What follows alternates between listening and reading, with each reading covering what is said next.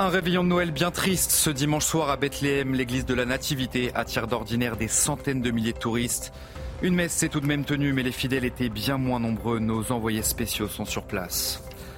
Pendant ce temps, l'armée israélienne intensifie ses opérations contre les terroristes du Hamas, notamment dans le sud de l'enclave palestinienne. Benjamin Netanyahou affirme que des milliers de terroristes ont été éliminés et que son armée ira jusqu'à la victoire. Vous l'entendrez dans ce journal.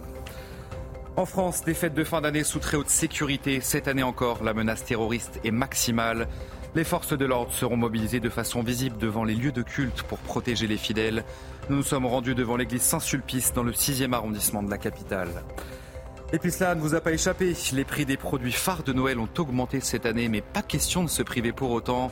Vous verrez que les Français s'adaptent en achetant des produits de substitution ou alors en plus petite quantité. Notre reportage à la fin de cette édition.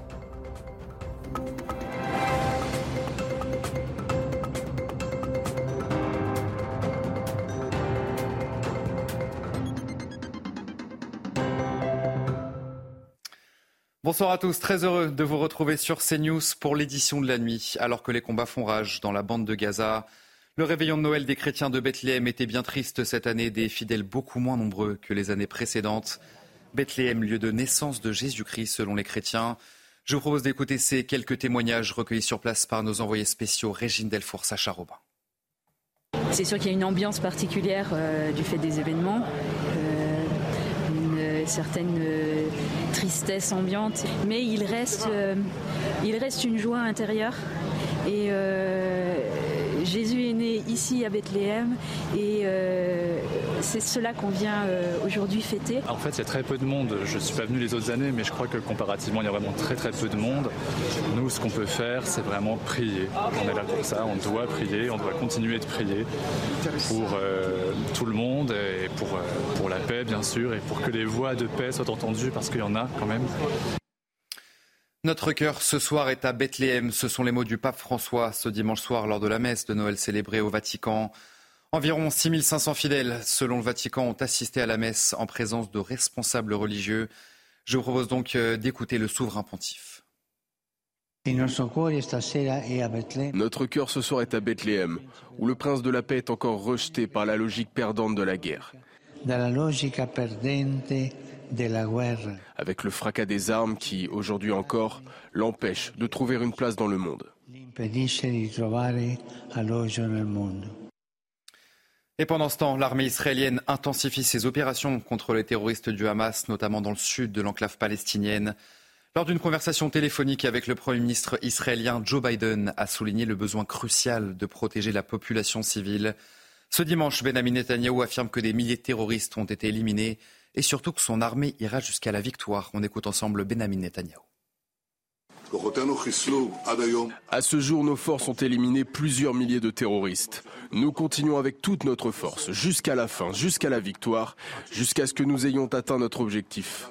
La destruction du Hamas, le retour de nos otages et la garantie que Gaza ne constituera plus jamais une menace pour l'État d'Israël. Soyons clairs, cette guerre sera longue. Nous nous battrons jusqu'au bout, jusqu'à ce que les otages soient rendus, que le Hamas soit éliminé et que nous rétablissions la sécurité, au nord comme au sud. Benjamin Netanyahou a également affirmé ce dimanche que son pays euh, payait un très lourd tribut à la guerre. 15 soldats israéliens ont été tués depuis vendredi, 154 depuis le début de la guerre. Nous payons un très lourd tribut à la guerre, mais nous n'avons pas d'autre choix que de continuer à combattre. C'est donc euh, ce qu'a déclaré le Premier ministre israélien ce dimanche. Son courage et sa dignité ont ému le monde entier. Yafa Hadar, 85 ans, est une ex-otage du Hamas. Elle avait été kidnappée le 7 octobre dernier par des terroristes et cette Israélienne dit avoir tenu durant sa captivité grâce aux chansons d'Andrea Bocelli. Et vous allez voir qu'elle a reçu un très beau cadeau de Noël. Adrien Spiteri, le récit.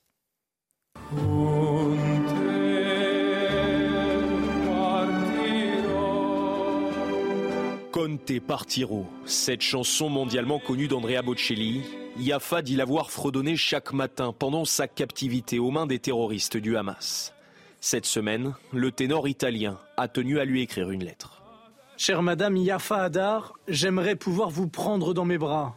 Honnêtement, je n'aurais jamais pensé que mon humble voix, ce grand cadeau que le ciel m'a fait, puisse un jour s'avérer si important. Important, car cette chanson a fait tenir cette femme de 85 ans, libérée fin novembre. Andrea Bocelli a été touchée par son histoire. Grâce à vous, je chanterai désormais avec un enthousiasme renouvelé, une foi renouvelée, une énergie nouvelle. J'admire profondément votre courage. Pour la remercier, l'artiste souhaite lui faire un cadeau. Il veut vous inviter, vous faire venir en avion à un de ses spectacles ou vous inviter à un concert privé.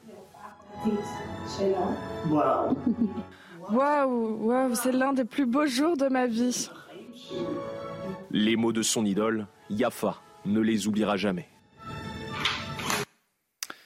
Pour la première fois, les Ukrainiens vont fêter Noël le 25 décembre. C'est un défi adressé à l'État russe, puisque la tradition veut que Noël soit fêté le 7 janvier et pour la deuxième année consécutive. Eh bien, cette fête de Noël sera différente des autres années pour les Ukrainiens. Je vous propose d'écouter le président Zelensky qui s'est exprimé ce dimanche. Cela fait la deuxième année que nous découvrons un autre format de Noël, une autre dimension. C'est Noël en temps de guerre totale. C'est Noël avec une ambiance, un contexte et un goût différents. Et le dîner en famille à la maison est différent parce que nous ne sommes pas tous à la maison et tout le monde n'a pas de maison.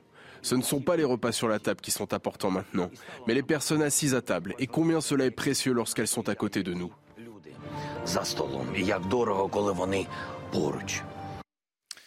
On en vient à la grève des policiers municipaux pour ces fêtes de fin d'année. C'est l'annonce d'Elisabeth Borne qui a mis le feu aux poudres.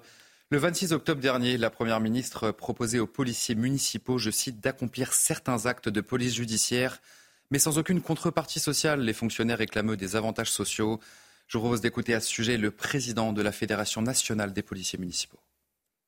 Les policiers municipaux, aujourd'hui, réclament euh, un volet social décent. Ça fait plus de 30 ans que le volet social n'a pas été étudié. Aujourd'hui, il faut que ça change. Les policiers municipaux veulent partir à la retraite avec une retraite décente, un petit peu à l'instar des, pompiers euh, professionnels qui, comme nous, euh, ont une prime qui s'appelle l'ISMF, l'indemnisation spéciale mensuelle de fonction, qu'ils appellent la prime feu, que nous appelons nous la prime police. Euh, et les pompiers se voient rajouter cette prime police, cette prime feu, pardon, euh, au calcul de leur retraite, ce qui n'est pas le cas chez nous. Et comme ils sont euh, territoriaux aussi, comme nous, les agents territoriaux, nous voulons avoir le même traitement. Dans la nuit de samedi à dimanche, près de Tours, une vingtaine de véhicules ont été incendiés après le décès d'un jeune homme percuté par une voiture de police. Les incidents ont d'ailleurs duré jusqu'à 3 heures du matin, feu de poubelle ou encore tir de mortier. Trois mineurs ont été interpellés et heureusement aucun blessé n'est à déplorer sur place. Depuis le 7 octobre dernier, les alertes à la bombe se multiplient sur le territoire. 164 enquêtes judiciaires sont actuellement en cours. Alors quel est le profil des auteurs de ces fausses alertes? Les explications, c'est avec Sandra Buisson du service police-justice de CNews. 164 enquêtes judiciaires sont actuellement en cours sur les alertes à la bombe survenues après les attentats en Israël et à Arras, chaque enquête pouvant regrouper plusieurs de ces alertes quand un auteur unique est suspecté.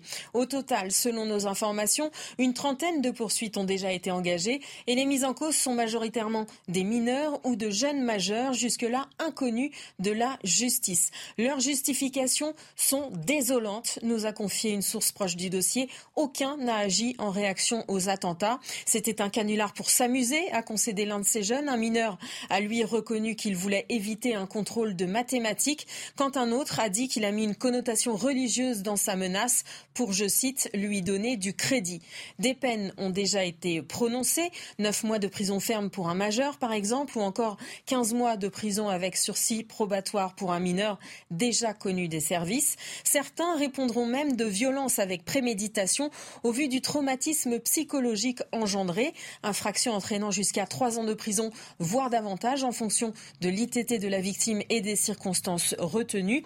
À cela s'ajoute l'indemnisation du préjudice subi par le musée, la gare ou encore l'aéroport. L'avocat du château de Versailles avait estimé cet automne le manque à gagner à 100 voire 150 000 euros à chaque évacuation.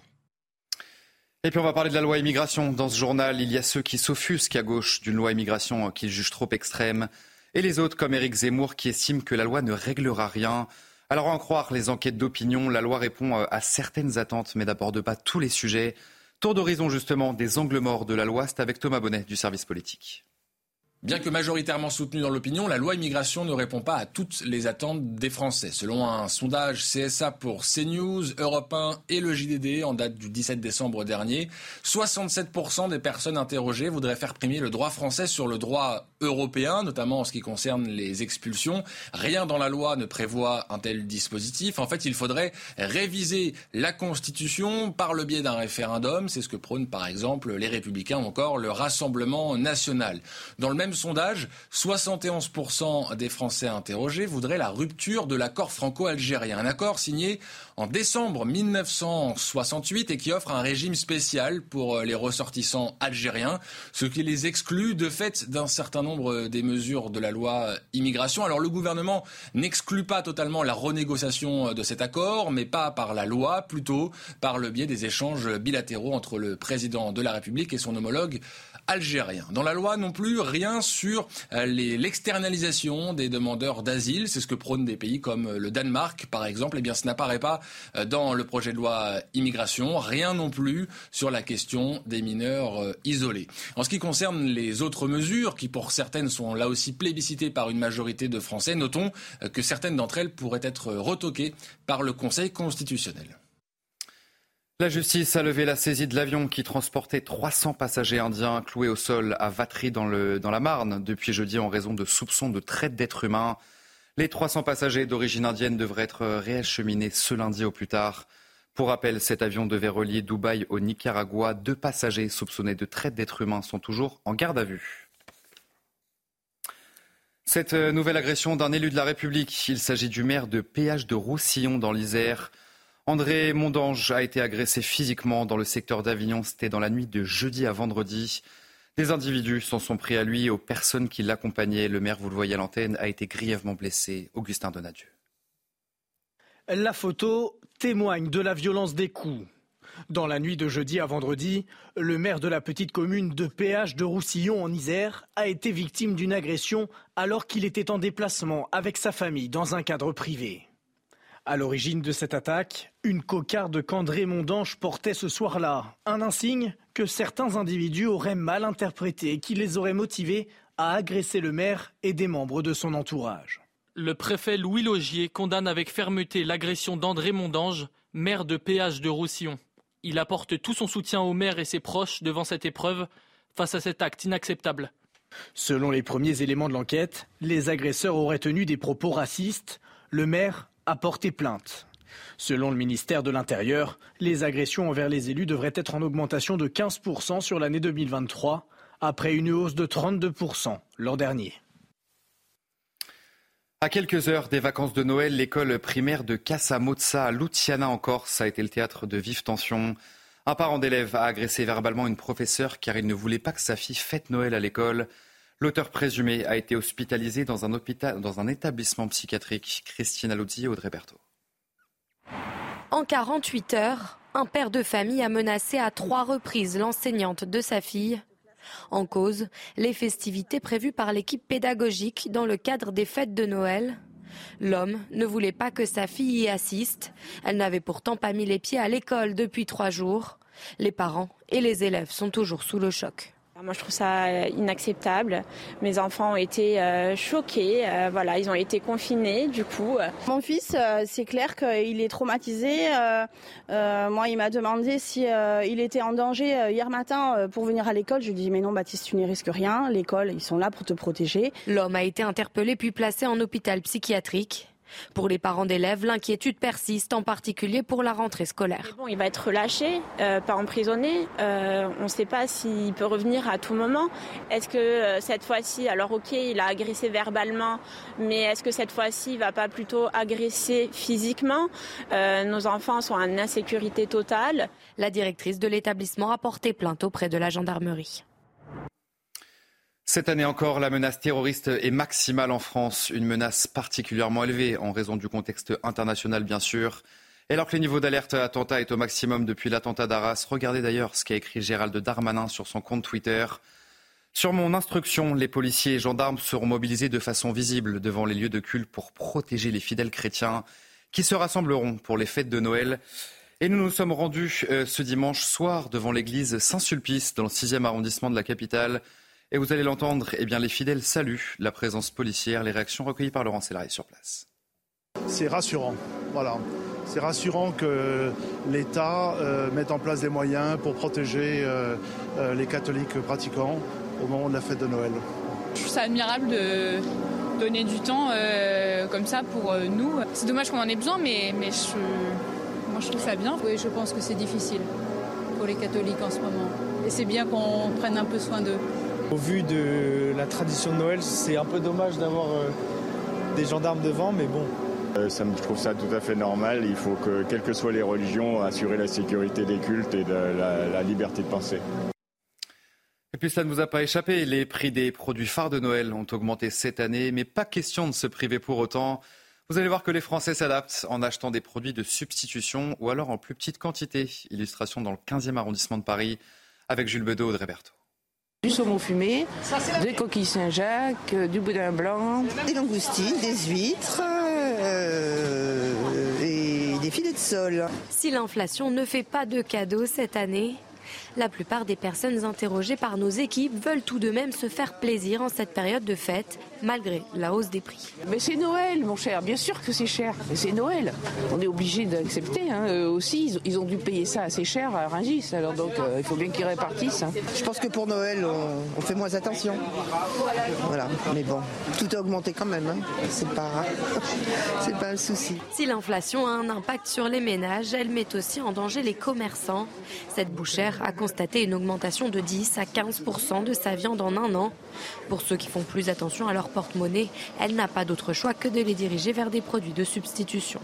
C'est vrai qu'il y a des gens qui ont un plus petit budget que d'autres années et on les conseille davantage sur des volailles un peu moins chères ou de la viande rouge. Selon un récent sondage, 83% des Français affirment que la hausse des prix a un impact sur leurs courses de Noël. Et juste avant votre journal des sports, une bonne nouvelle pour les frileux, mais une moins bonne pour les amoureux de la neige à Noël, puisque les températures sont très douces cette année en cette période de fête. En France, il fera près de 10 degrés sur l'ensemble du territoire. Les détails, c'est avec notre journaliste météo Karen Durand. Ce Noël 2023 sera incroyablement doux sur une grande partie de la France. Il va même se classer dans le top 10 des Noëls les plus doux enregistrés en France depuis le début des relevés météo, c'est-à-dire depuis 1947. Alors pour établir ce classement, nous prenons en compte l'indicateur thermique. C'est la moyenne des températures sur une journée sur 30 villes de référence. Et a priori, cet indicateur thermique sera de 9,5 degrés pour le 25 décembre. Ce n'est pas un record. Le record est détenu par le Noël 1997 avec plus de 11 degrés. Mais c'est tout de même remarquable. D'une manière générale, les températures en France seront supérieures au normal de 4 à 5 degrés au cours de la journée. Il n'y a pas qu'en France que ce Noël va être particulièrement doux. Ce sera le cas également en Amérique du Nord avec des records de douceur de chaleur pour les États-Unis, pour le Canada, également une très grande douceur du côté du continent asiatique, en Inde, mais aussi encore en Amérique du Sud avec une véritable vague chaleur au Brésil. Au final, ce Noël 2023 sera extrêmement doux sur plus de 80% de la planète. Allez, vous restez bien avec nous sur CNews. On se retrouve juste après le générique pour votre journal des sports.